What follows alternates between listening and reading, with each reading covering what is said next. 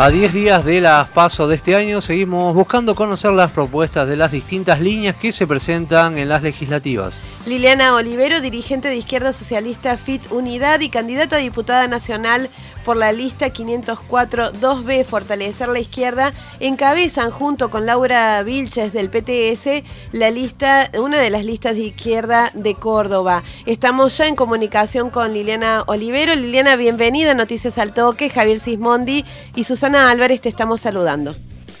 ¿Qué tal Javier? ¿Qué tal Susana? Buen día. ¿Cómo están? ¿Cómo te va, Liliana? Bueno, el gusto de tenerte aquí en la mañana de Noticias al Toque.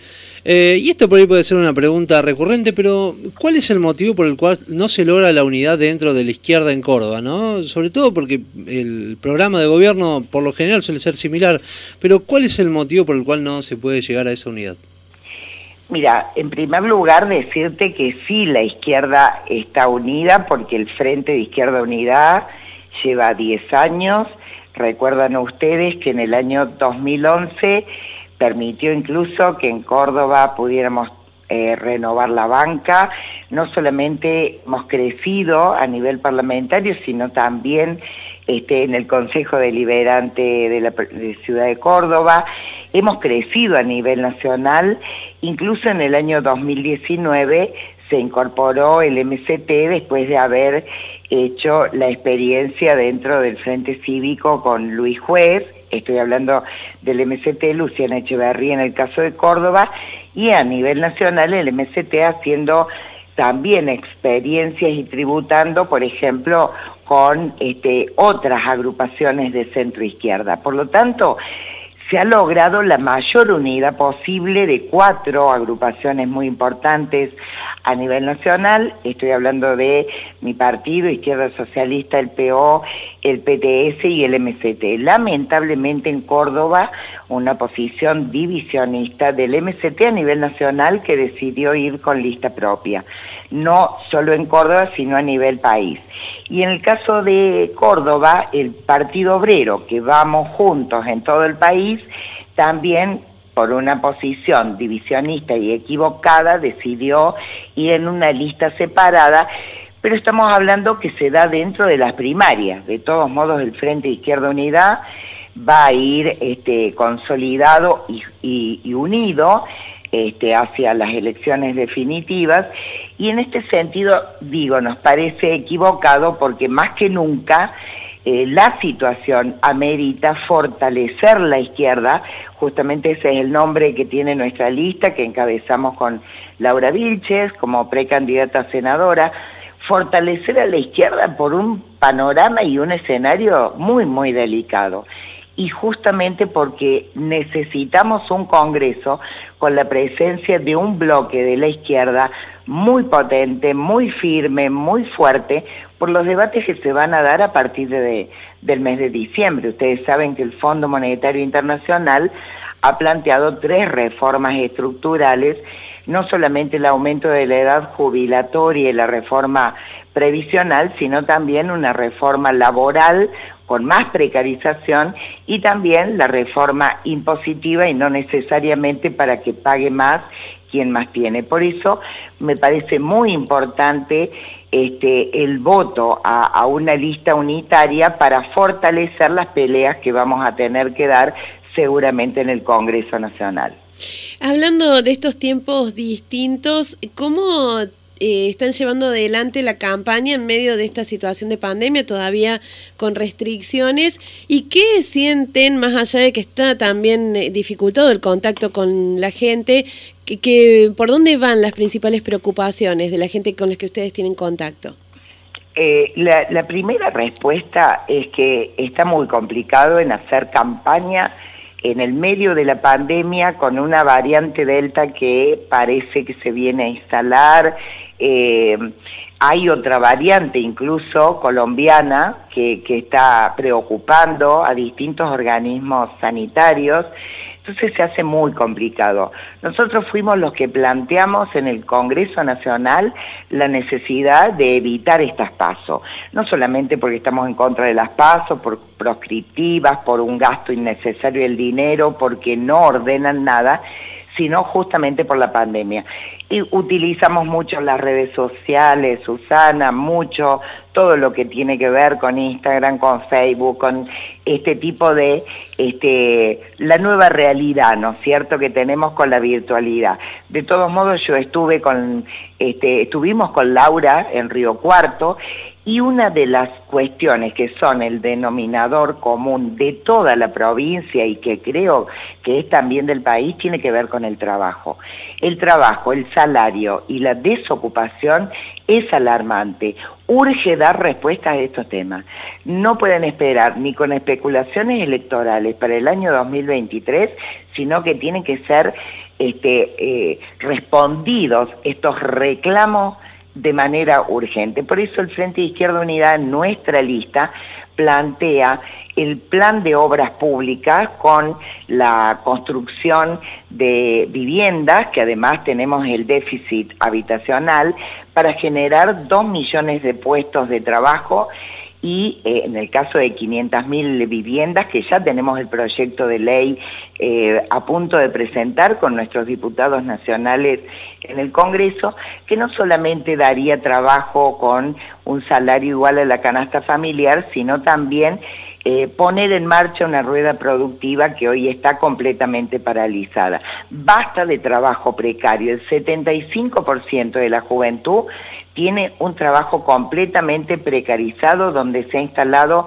justamente la flexibilización laboral, el fraude laboral con el monotributo. Entonces planteamos suspender los pagos inmediatamente, estos pagos de deuda externa que hoy significan 12 mil millones de dólares para este año, invertir esto en la obra pública y junto con un gran impuesto a la riqueza poder empezar a resolver este problema de la necesidad de trabajo. La gente no quiere planes. Lamentablemente, hoy pareciera que la discusión para algunos candidatos, estoy hablando del Frente de Todos, estoy hablando de Hacemos por Córdoba o de Cambiemos, están hablando de la pobreza como si fuera, wow, una cosa que surge ahora. Ellos son los responsables. Los gobiernos a nivel nacional, provincial, municipal, son los hacedores de esta situación, por eso creemos que hay que darle una oportunidad a la izquierda en un momento tan, tan difícil como este, donde seis, siete eh, niños o niñas no tienen un plato de comida eh, todos los días, ni que hablar de cuatro millones y medio de jubilados, Susana, que hoy a, octubre van a cobrar 25.900 pesos. Eso es una obscenidad. Por lo tanto, hay que eh, lograr resolver estos problemas urgentes. Liliana, dentro de la plataforma de propuestas está esta reducción de la jornada laboral de 6 horas y sin rebaja salarial. Eh, ¿Cómo sería factible poder llevar adelante este proyecto, esta idea? Bueno, en primer lugar, este, para poder distribuir también es una solución al gran ejército de desocupados que tenemos en el país y en nuestra provincia también. Eh, este, distribuyendo justamente las horas entre ocupados y desocupados. Hoy tenemos una realidad que impacta no solamente en el sector industrial, sino también en el sector estatal. Docentes que trabajan 10 eh, horas, 12 eh, horas, eh, de alguna manera para poder llegar a fin de mes, enfermeras y enfermeros que tienen cuatro trabajos mínimos, que no tienen recibo, que no trabajan en blanco. Entonces, en realidad hay que distribuir estas horas, en primer lugar, pasarlos a planta permanente, y se daría como se dio la pelea de, los ocho, de las ocho horas. Hace 100 años a nadie se le ocurría pensar que en lugar de 14 horas, como se trabajaba en aquel momento, incluso bajo también sistemas esclavizantes, se podía conquistar luchando las ocho horas. Nosotros creemos que hay que organizar esa lucha, que hay que hacerlo también a nivel sindical y que hay que distribuir estas horas para que realmente se puedan crear otros turnos. En el caso de las fábricas, esto en algún momento se discutió eh, quedó en los cajones, en este momento se está discutiendo en Europa y en varios países se está adoptando porque hay también una conclusión.